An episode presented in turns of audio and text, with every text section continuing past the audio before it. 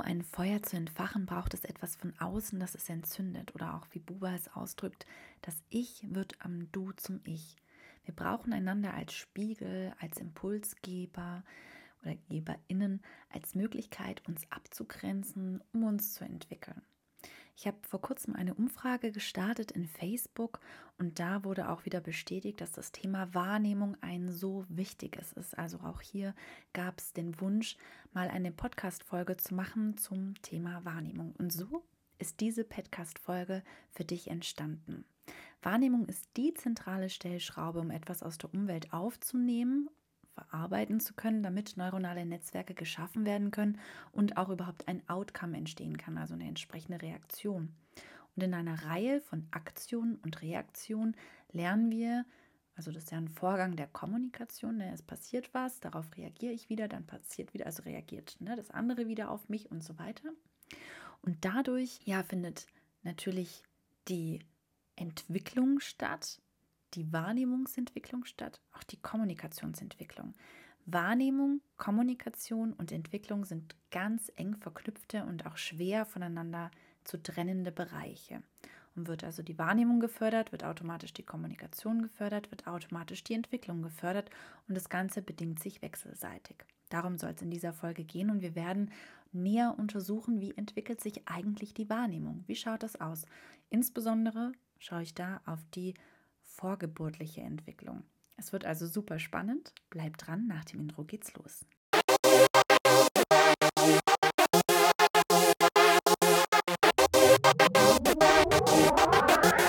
Wissen und Inspiration für das Sozialwesen. Viel Spaß mit dem Podcast.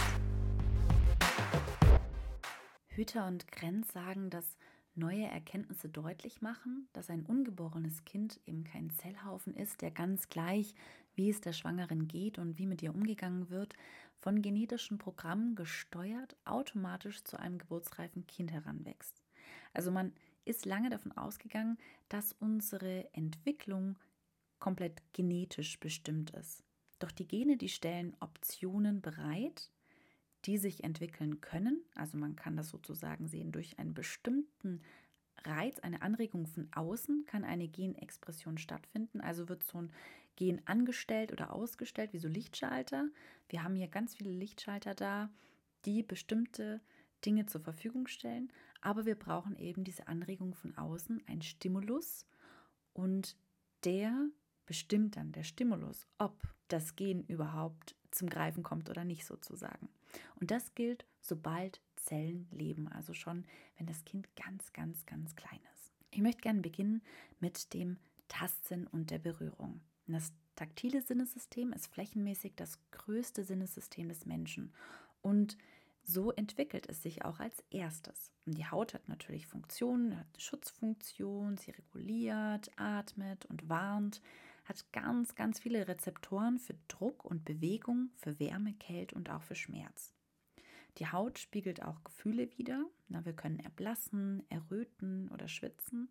Und so hat unsere Haut also eine lebenserhaltende Funktion. Und das ist auch etwas, was bei anderen Sinnesfunktionen nicht unbedingt der Fall ist. Also nicht der Fall ist. Ne? Ob ich jetzt sehen oder hören kann, riechen, schmecken kann und so weiter, das macht natürlich hat einen riesen Unterschied, ob ich diese Sinne zur Verfügung habe oder nicht in meiner Entwicklung. Es ist jedoch nicht lebenserhaltend. Also ich kann mich auch entwickeln, wenn ich ähm, ja ohne die Möglichkeit zu sehen auf die Welt komme. Dennoch sprechen wir, wenn es um Wahrnehmung geht, ganz, ganz oft vom Sehen und vom Hören und deshalb möchte ich in dieser Folge der taktilen Wahrnehmung auch aufgrund ihrer großen Bedeutung ein bisschen mehr Raum hier geben. Wenn ein Stimulus auf die Haut trifft, wird wie bei allen anderen Sinnen auch dieses, dieser Reiz aufgenommen, weitergeleitet an das Zentralnervensystem, dort verarbeitet und integriert. Wir können auch unbewusst Reize aufnehmen, also so, dass es uns nicht direkt bewusst ist, dass jetzt gerade diese Reize auf mich eintreffen. Sie werden aber trotzdem auf einer niedrigeren Ebene weitergeleitet und im Gehirn weiterverarbeitet und führen unter Umständen zu Bewegungen oder zu Gefühlsäußerungen. Was ich auch ganz spannend finde, ist, dass im Gehirn deutlich größere Zonen der Haut zuzuordnen sind als anderen Sinnesfunktionen. Also man kann ja Gehirnareale zuordnen. Was leuchtet da auf, wenn man so bildgebende Verfahren verwendet, wenn entsprechende Sinne angesprochen werden? Die Haut wird im Mutterleib, wie das Nervensystem auch, die Haut und das Nervensystem entsteht aus der gleichen Gewebsschicht, das heißt Ektoderm. Und deshalb spielen auch die Haut- und Bewegungsreize eine Schlüsselrolle bei der Organisation des Gehirns. Also indem wir taktil wahrnehmen, entwickelt sich auch nicht nur ja, ich sag mal, neuronale Netzwerke und das Gehirn wächst und da passiert ganz viel und ähm, ja, wir, wir fördern sozusagen unsere Entwicklung, sondern auch, wie sich unser Gehirn organisiert. Super spannend. Das taktile System ist das früheste reagierende Sinnessystem. Schon um die fünfte bis siebte Schwangerschaftswoche reagiert der Fötus mit einer ganz oder eine Körperrückzugsbewegung, wenn er eine zarte Berührung an den Lippen erfährt. Also geht dann ein Stück zurück. Und die Lippen sind die erste tastempfindliche Körperregion des Ungeborenen und danach entwickeln sich dann erst die Hand und dann die Fußsohlen. Also ist auch manchmal spannend, finde ich, zu schauen, wie ist es denn in der Entwicklung, in der Reihenfolge und was kann ich vielleicht dann auch im ja, geborenen Kind dann nachher beobachten, wo ähm, ist hier eine besondere Empfindsamkeit und ähm, was wäre sozusagen dann eigentlich als nächstes dran? Hast du bereits ein Kind? Dann kennst du sicher das Phänomen, wenn Bezugspersonen ihre Hand liebevoll auf den Bauch der Mutter legen, dass dann das Kind diese Berührung spürt und sich genau zu der Seite bewegt, an der die Hand von außen aufliegt. Das ist ganz spannend und auch ja, eine sehr, sehr schöne Beobachtung, die Paare auch total gerne teilen und dann eben ähm, so ausprobieren, wo lege ich jetzt meine Hand hin und das Kind dreht sich dann dieser Quelle zu. Das ist ja eine Wärmequelle, eine, eine Quelle, die einfach einen Reiz gibt, der für das taktile Sinnessystem wohl ein sehr angenehmes ist. Ne? Also wenn man überlegt, so, es kommt ein Reiz an die Lippe, das Kind zuckt so ein bisschen zurück.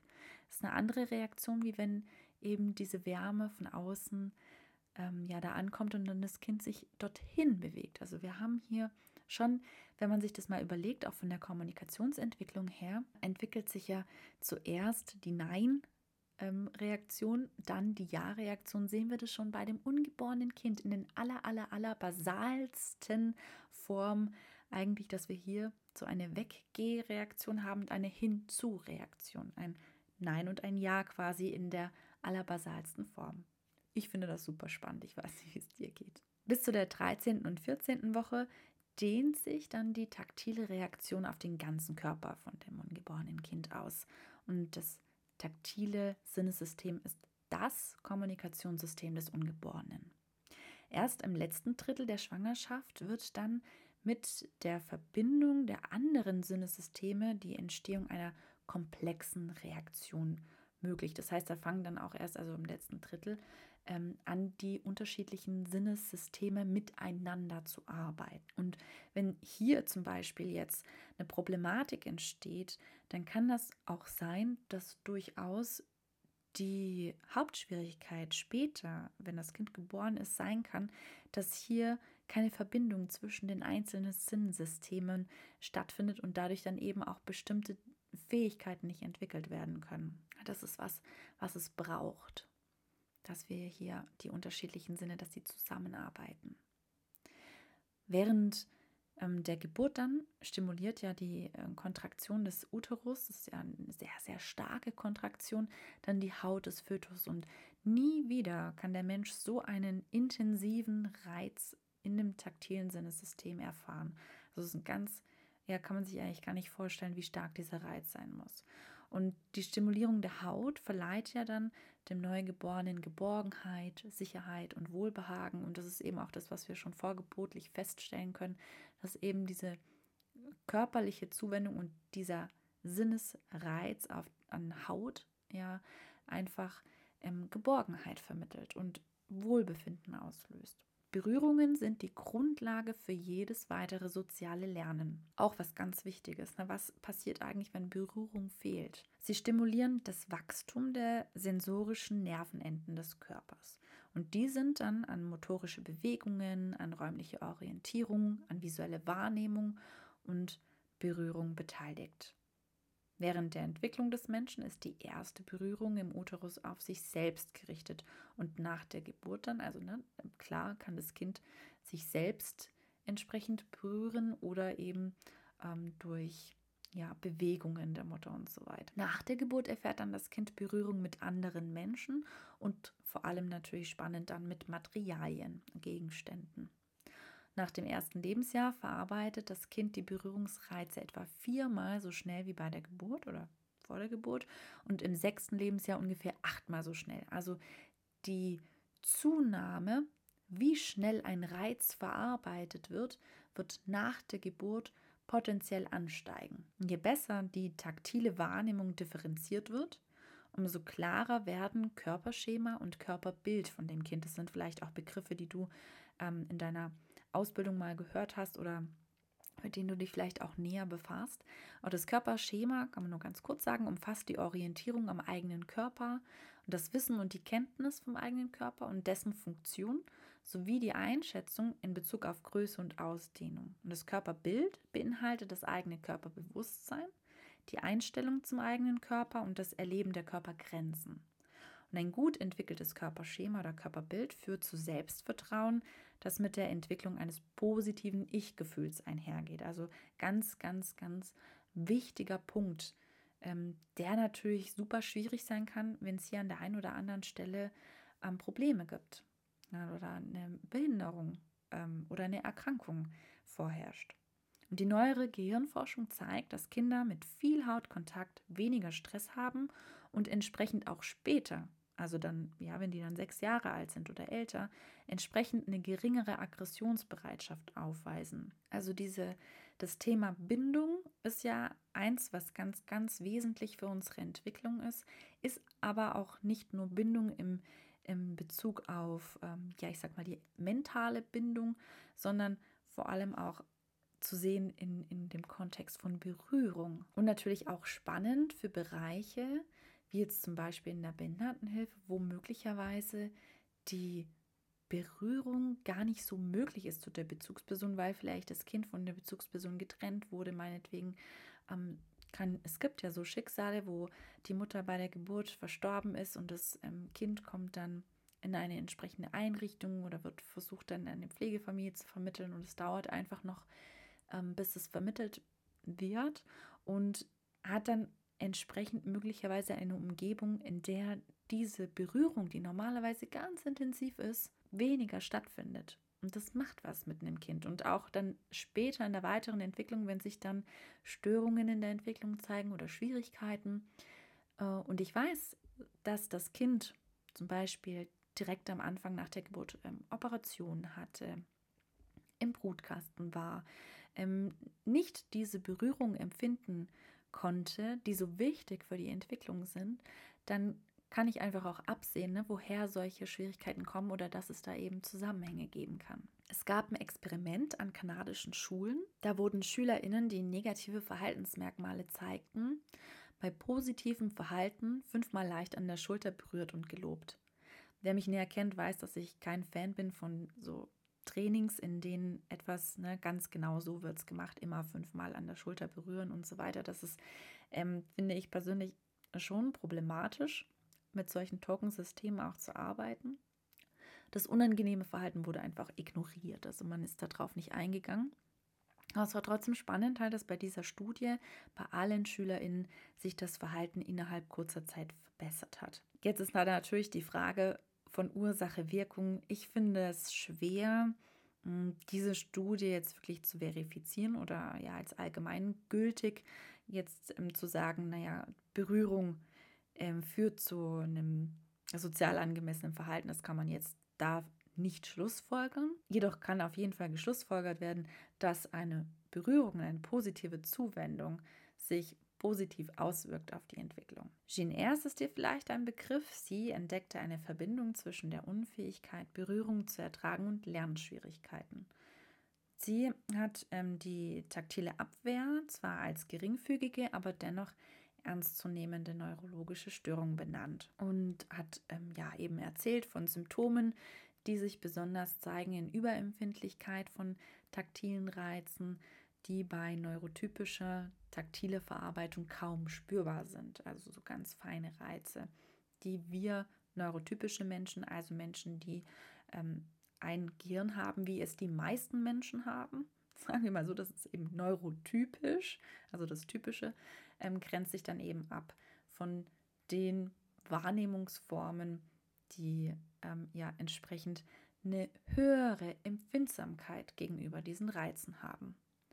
Manche einfache Berührung kann durchaus für so ein berührungsempfindliches Kind geradezu eine elementare Bedrohung sein. Und so scheinbar unangemessene Reaktionen hervorrufen, wie Wut oder Kampf oder Flucht.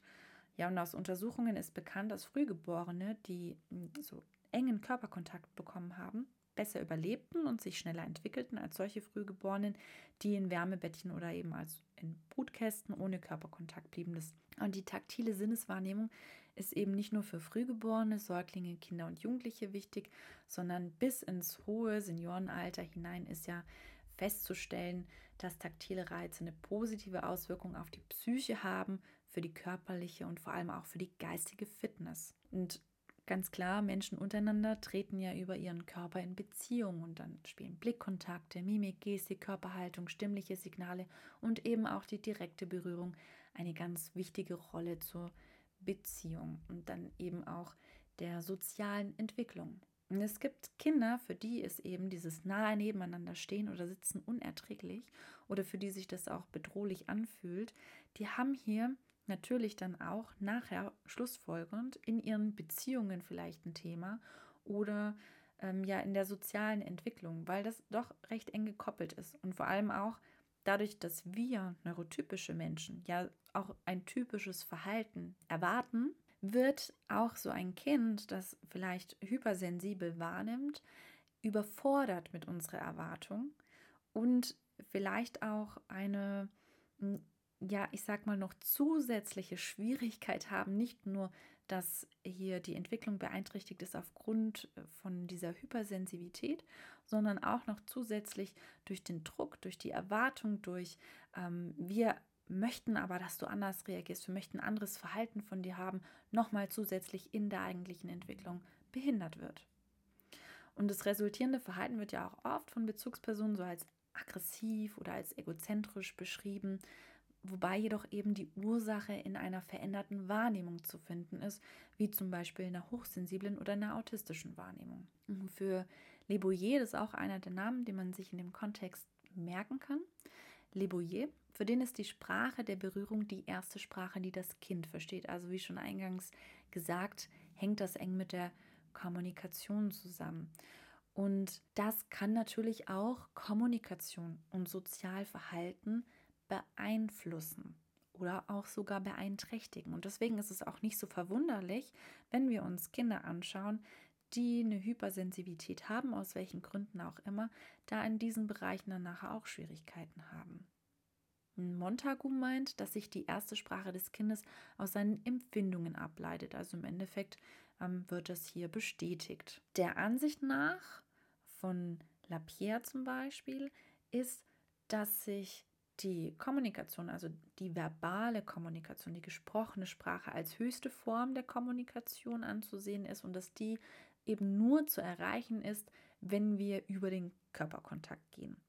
Diese Meinung teile ich aufgrund meiner Erfahrung nicht und ich ähm, bin davon überzeugt, dass wenn Menschen von sich aus, Kinder von sich aus Körperkontakt ablehnen, das eine ganz schlechte Idee ist, Körperkontakt zu erzwingen in dem Gedanken, ah, wir brauchen doch den Körperkontakt, wir brauchen die Berührung, wir brauchen diesen Entwicklungsschritt, um andere Entwicklungsschritte erreichen zu können. Damit kann ganz viel in der Entwicklung kaputt gemacht werden.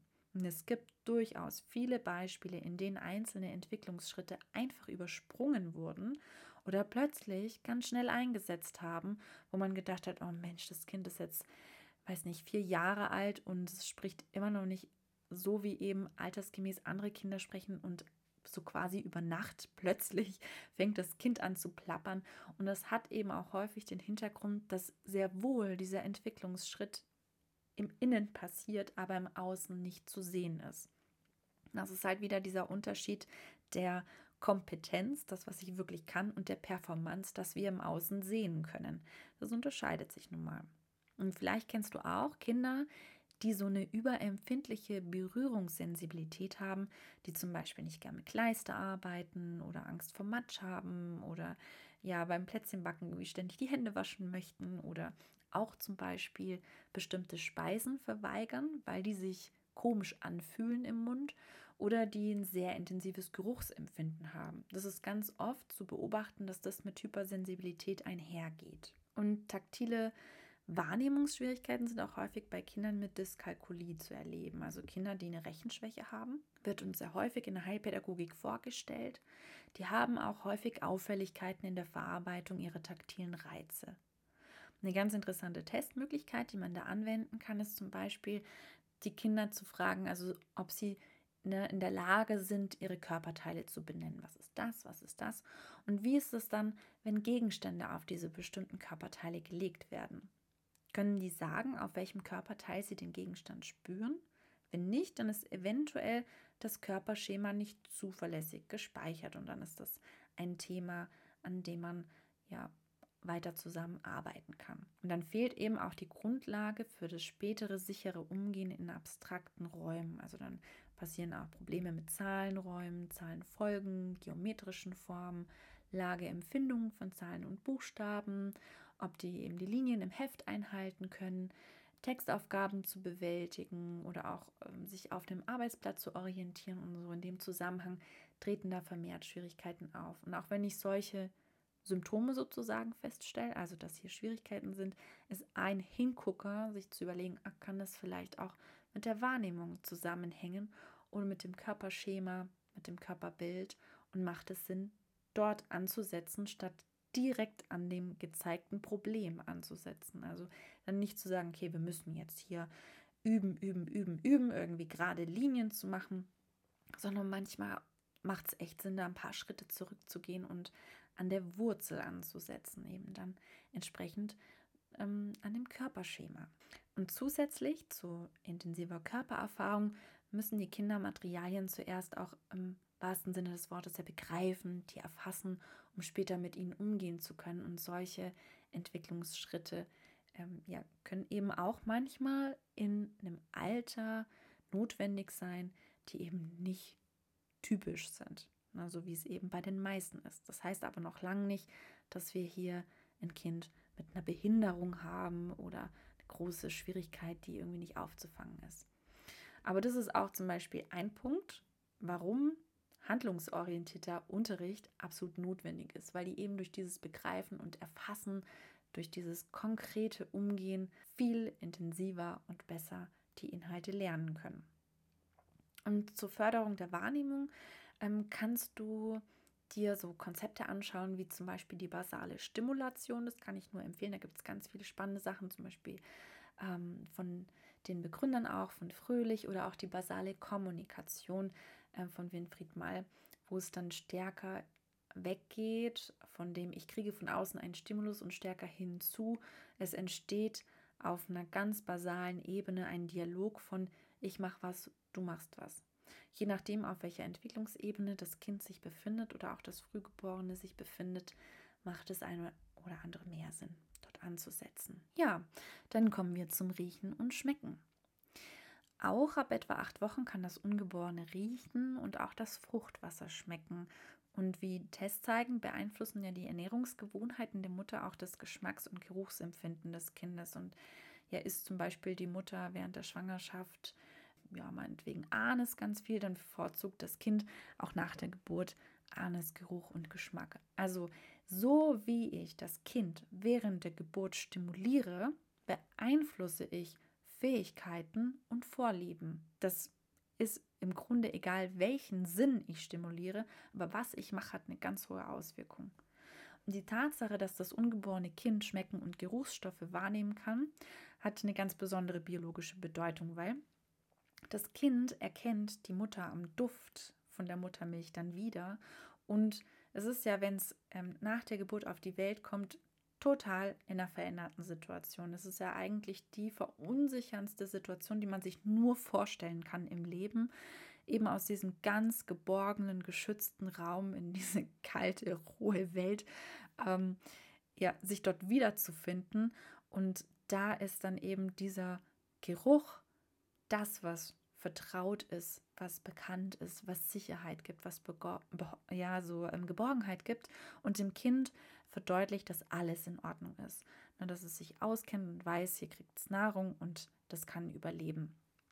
Ist ja mitunter der erste, das erste Entwicklungsziel für das Kind, ist zu lernen, dass es überleben kann, ne? außerhalb der Mutter. Genau, dafür eben super wichtig. Was auch noch wichtig ist, ist, dass sowohl auch bei der Haut als auch bei anderen Sinnesorganen ähm, wie jetzt eben auch dem Schmecken und Riechen die Reize von außen unbewusst wahrgenommen werden können. Und das ist was, was ziemlich gemein ist, auch im späteren Verlauf der Entwicklung. Wir können uns gegenüber Geruch nicht wehren. Wenn mir jemand was zu essen gibt, das kann ich wegwerfen. Ich kann, wenn mir jemand was zu hören gibt, mir die Ohren zuhalten. Also ich kann ähm, auch taktile Reize abwehren und mich abwenden. Was sie nicht können, ist sich wehren, wenn es Geruch um sie herum gibt. Ne? Und auch viele Kinder, Neugeborene, die riechen ganz extrem. Und das ist so wichtig, darauf zu achten, auch wenn man jetzt zum Beispiel in der Krippe tätig ist oder so, dann nicht so starkes Parfüm zu benutzen oder Raumduft zu nutzen oder so. Das ist eigentlich wirklich was Fieses, dass man sich einfach Geruch gegenüber nicht wehren kann. Gerade wenn auch die entsprechende Kommunikationsmöglichkeit dazu fehlt. Nun zum Hören. Das ungeborene Kind reagierte auf zahlreiche Geräusche. Bei leisen Tönen scheint es es zu genießen oder es beruhigt sich. Bei lauten zieht es sich erschreckt zusammen oder es fängt an zu strampeln. Und es kann auch freundliche von aggressiven Stimmen unterscheiden. Also sowohl in der Tonalität, also wie etwas gesprochen wird, als auch eben in der Lautstärke. Es gibt die Psychotherapeutin Bettina Alberti, sehr spannende Persönlichkeit, der auch ein sehr spannendes Buch geschrieben hat. Die Seele fühlt von Anfang an. Und ja, zwei anschauliche Beispiele gegeben, die möchte ich jetzt hier so wiedergeben, wie sie das in ihrem Buch beschrieben hat. Immer wieder berichten Mütter, dass sie eine Rockmusikveranstaltung vorzeitig verließen, weil ihr ungeborenes Kind seinen Protest durch heftige Tritte gegen die Bauchwand anmeldete.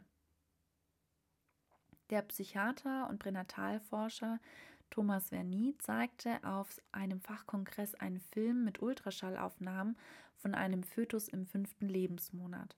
Man sah deutlich, wie der Fötus plötzlich zusammenzuckte und sich in sich zusammenzog, als die Eltern sich stritten, ein Glas zerbrach und die Mutter aufschrie. Intensiv nimmt das Ungeborene auch den Herzschlag der Mutter wahr. Klopft das Herz schnell, klopft seines auch schnell, beruhigt sie sich, kann das Kind sich auch entspannen. Neugeborene schreien weniger und schlafen besser, wenn man ihnen eine Tonaufnahme mit dem mütterlichen Herzschlag vorspielt. Und auch hier gilt wieder, das Neugeborene sucht immer die Verbundenheit zu dem vorgeburtlichen Leben und das Vertraute gibt Sicherheit. Und am allerliebsten hören Kinder nach der Geburt die Stimme ihrer Mutter, weil sie sie schon gut kennen. Und dabei spielen auch vertraute Klangfarben oder Sprachmelodie der Mutter eine Rolle. Vorgeburtlich hören Kinder die mütterliche Stimme nicht nur von außen, sondern auch über die Wirbelsäule und über das Becken der Mutter. Und das ist wie so ein Resonanzkörper, kann man sich das vorstellen. Und bei jeder, äh, ja, bei jeder ähm, Frequenz gerät es in Schwingung, die eben auch der Frequenz einer Frauenstimme entspricht. Also menschliche Stimmen sind nicht denkbar ohne das Mitschwingen ja, von Stimmungen, von Emotionen. Und so nimmt das Kind sie wahr verarbeitet sie in seinem Gehirn und übt sich in dieses menschliche Gefühlsleben ein. Der Psychotherapeut Ulfried Geuter gibt diese Beobachtung weiter. Wenn die Mutter lacht, bewegt sich Sekunden später das Ungeborene in ihrem Bauch. Neugeborene zeigen Freude und entspannen sich, wenn sie Melodien hören, die sie schon aus der vorgeburtlichen Zeit kennen.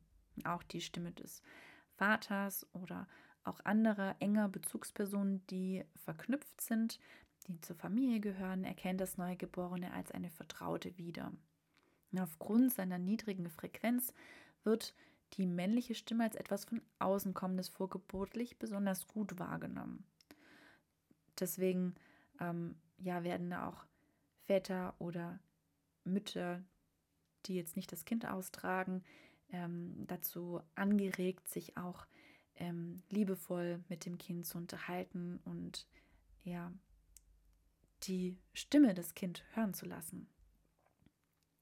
Und egal eben, ob die Gefühlswelt positiv oder negativ ist, beides überträgt sich auf das Kind. Und die Untersuchungen zeigen auch, wenn Paare schon während der Schwangerschaft ihr ungeborenes Kind in eine gemeinsame Vorstellungs- und Beziehungswelt mit einbeziehen, geht es dem Kind später besser und kann im, kleinen, also im Kleinkindalter dann auch Konflikte effektiver und flexibler lösen und zeigt auch weniger aggressives Verhalten. Und bei solchen Studien muss man auch immer sagen, das ist immer schwierig, diese vielen, vielen, vielen Komponenten, die dazugehören. Also es ist immer so schwer, da Ursache und Wirkung festzustellen, aber äh, man kann doch von einer Tendenz davon ausgehen. Dann zum Schmerzempfinden. Das vorgeburtliche Schmerzempfinden ist bisher wenig erforscht. Und der Gerald Hüther und Inge Grenz, die ich schon ganz am Anfang erwähnt habe, die beschreiben, was ganz sicher nachgewiesen werden konnte, dass nämlich Föten im Alter von 19 Wochen, wenn die einem schmerzhaften Eingriff ausgesetzt sind, zum Beispiel wenn eine Nadel wegen einer Bluttransfusion eingeführt wird, dass sie als Antwort Stresshormone produzieren. Und wenn Kinder zwischen der 21. und 23. Schwangerschaftswoche abgetrieben werden, dann können die hörbar schreien. Wie gruselig eigentlich, oder? Ja, und so ist es eben auch mit der Verbindung der Nabelschnur, dass hier Angstreize, entsprechende Hormone wie eben auch Stresshormone sich übertragen und dadurch das natürlich einen sehr, sehr hohen, hohen Einfluss auf die Entwicklung des Kindes nimmt. Also man spricht ja auch von vorgeburtlichen Stress oder auch diese psychosozialen Reize, die auch innere Denk- und Emotionsprozesse beeinflussen. Also auch wenn die Mutter sich während der Schwangerschaft viele Sorgen macht, also wenn es finanzielle oder Beziehungsprobleme gibt, eben äußere Faktoren, die sie sehr belasten, dann wird beim Kind diese Stressachse aktiviert und es gibt entsprechend eine Abfolge verschiedener Eiweißstoffe im Gehirn und Körper. Und nimmt dieser Stress überhand oder also wird er chronisch, kann es zu einer Fehlregulierung kommen und zu einem Zusammenbruch dieser Stressachse. Und dann kann es bei dem Kind zu einer chronischen Übererregung kommen oder möglicherweise auch einer Starre. Und das sind Dinge, die man einfach mittlerweile sagen kann, die wirken sich aus auch auf das nachgeburtliche Leben. Also im Grunde kann man sagen, ja, auf unser ganzes Leben. Und wenn Kinder eben so eine ständige ähm, Stressreaktion zeigen, kann es auch mal interessant sein zu fragen, wie war das eigentlich während der Geburt? Ähm, was sind da so vielleicht auch für Themen gewesen? Und möglicherweise gibt es da eben einen Zusammenhang in dem Stressempfinden und das beeinträchtigt später natürlich das Neugierverhalten ganz stark und auch die Lernfähigkeit ganz stark. Also die Stresshormone Cortisol und Adrenalin, die führen zusammen. Zudem, also dass die Blutgefäße sich so zusammenziehen, dann wird auch die Sauerstoffzufuhr beim Kind beeinträchtigt, was natürlich einerseits den Stress weiter erhöht, andererseits wichtige vitale Funktionen nicht funktionieren und das verhindert oder beeinflusst die Entwicklung. Also auch natürlich dann die Entwicklung der Wahrnehmung. Die Entwicklung der Wahrnehmung, die endet selbstverständlich nicht mit der Geburt. In unserer Lebenswelt außerhalb der Mutter gilt genau das gleiche wie im Uterus. Die Erfahrung und der Stimulus von außen fördert die Entwicklung der Wahrnehmung. Oder anders gesagt, alles, was ich mache, hat einen Einfluss auf das Kind und viel wichtiger, auch alles, was ich lasse. Einerseits ist in Bezug auf Wahrnehmung weniger mehr. Ein Stimulus reicht erstmal zur Verarbeitung, völlig aus. Und im späteren Kleinkindalter können dann Informationen über mehrere Sinneskanäle gegeben werden, sofern es eben nicht aufgrund seiner Be also Wahrnehmungsbesonderheit darunter leidet. Und das kann auch manchmal ein Hingucker sein, ähm, wenn eben mehrere Wahrnehmungskanäle gleichzeitig angesprochen werden, wenn ich feststelle, das Kind produziert hier eine Stressreaktion, dann ist das ja nicht ähm, einfach, weil ja das Kind halt ein Problem hat oder ähm, besonders gefördert gehört oder so. Manchmal kann es auch ein Hingucker sein, da stärker darauf zu achten, einen Reiz zu geben und nicht zu viele auf einmal. Besonders wenn es eben darum geht, dann einen Auftrag zum Beispiel zu geben oder das Kind zu berühren und dann oder zu schauen, dass es mich anschaut, bevor ich eben das Kind anspreche. Andererseits enthalten wir dem Kind Anreize von außen vor, verhindern wir auch Entwicklung. Und es ist nicht unsere Aufgabe, das Kind rund um die Uhr zu bespaßen und Anreize zu schaffen, aber es ist unser Job dafür zu sorgen, dass Impulse und eine entsprechende Umgebung geschaffen werden, damit das Kind sich Reize holen kann und damit umgehen kann. Und besonders fällt mir das im Kontext von Kindern mit mehrfachen Behinderungen auf. Durch veränderte Settings, wie zum Beispiel, wenn es in einer Liegeschale liegt, also da gibt es so äh, speziell geformte Schalen, ähm, die dabei helfen, das Kind in einer stabilen Position zu halten, gerade wenn auch viele hm, körperliche ja, Verformungen und so weiter da sind und gerade auch am Anfang vielleicht die Knochen sehr ja fragil einfach sind, dann fehlt die Möglichkeit Gegenstände und Reize zu erkunden. Also diese veränderten Settings, ne, normalerweise irgendwann fängt ja das Kind an, sich zu drehen und dann hat es irgendwie Lichtreize oder irgendwelche Gegenstände in der Nähe, die es beginnt zu greifen und so weiter. Das ist eben ein Hingucker, wenn ich so ein verändertes Setting habe, wie kann das Kind überhaupt sein Umfeld und Reize erkunden? Und um dieses zu ermöglichen, ist natürlich unsere Kreativität gefragt und auch die Fähigkeit, das Umfeld entsprechend zu sensibilisieren. Eine Frage, die in dem Kontext immer wieder gestellt wird, ist, wie ist denn das, wenn Entwicklungsschritte nicht vollzogen wurden? Können diese nachgeholt werden? Ja und nein. Die Frage ist, liegt es an der Körperstruktur oder der Körperfunktion, wie es im ICF heißt, oder liegt es an mangelnden Erkundungsreizen von außen, also einer Zugangsbarriere? Die Förderfähigkeit ist nicht immer ganz eindeutig zu klären. Im Zweifel würde ich stets dafür plädieren, einen natürlich zu unterstützen und ähm, das auszuprobieren, weil umso mehr Fähigkeiten ein Mensch erwirbt, umso mehr Gestaltungsmöglichkeiten ergeben sich für das Leben und umso weniger erfolgt eine Fremdbestimmung und umso mehr Lebensqualität kann erlangt werden. Vielen Dank, dass du bis zum Schluss dran geblieben bist. Das war jetzt eine sehr inputreiche Folge zum Thema, wie entwickelt sich die Wahrnehmung. Ich hoffe, dass du ja vielleicht auch das ein oder andere wieder reaktiviert hast, was schon irgendwo in deinem Gehirn geschlummert hat oder vielleicht auch neue Inhalte ähm, erfahren hast, kannst du mich auch sehr gerne wissen lassen, was jetzt vielleicht Neues auch für dich dabei war, indem du zum Beispiel einen Kommentar schreibst oder eine Nachricht schreibst und ähm, ja, oder auch in die Facebook-Gruppe eintrittst und da in Kommunikation gehst.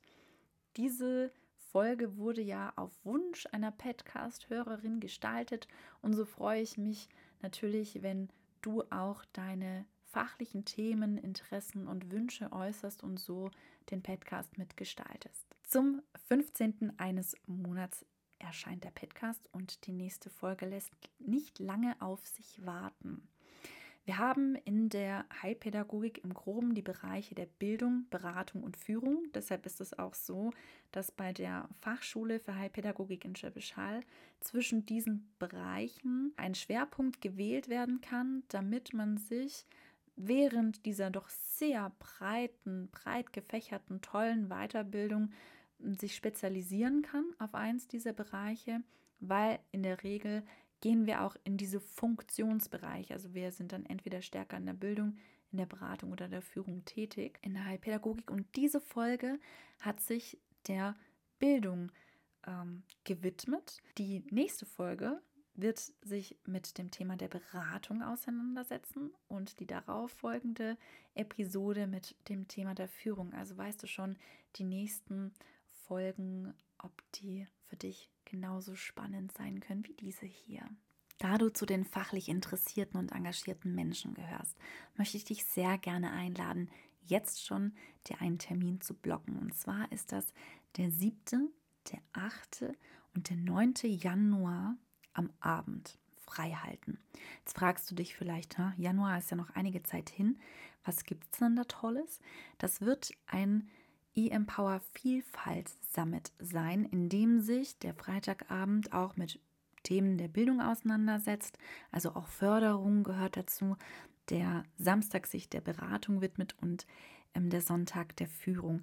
Ein super, super spannendes Programm, das ich nur empfehlen kann, ja mitzumachen und dabei zu sein, denn es wird komplett kostenlos sein. Du kannst einfach dabei sein und dich fachlich inspirieren lassen, großartige Personen kennenlernen, miteinander in Austausch treten und einfach auch wirklich viel Spaß haben. Das Zitat zum Ende. Es führt zu nichts, wenn man die Welt der Sinne abtötet, die der Gedanken aber mästet, hat Hermann Hesse uns mitgegeben. Ich wünsche dir bis zu unserer nächsten Folge eine schöne Zeit. Mach's gut.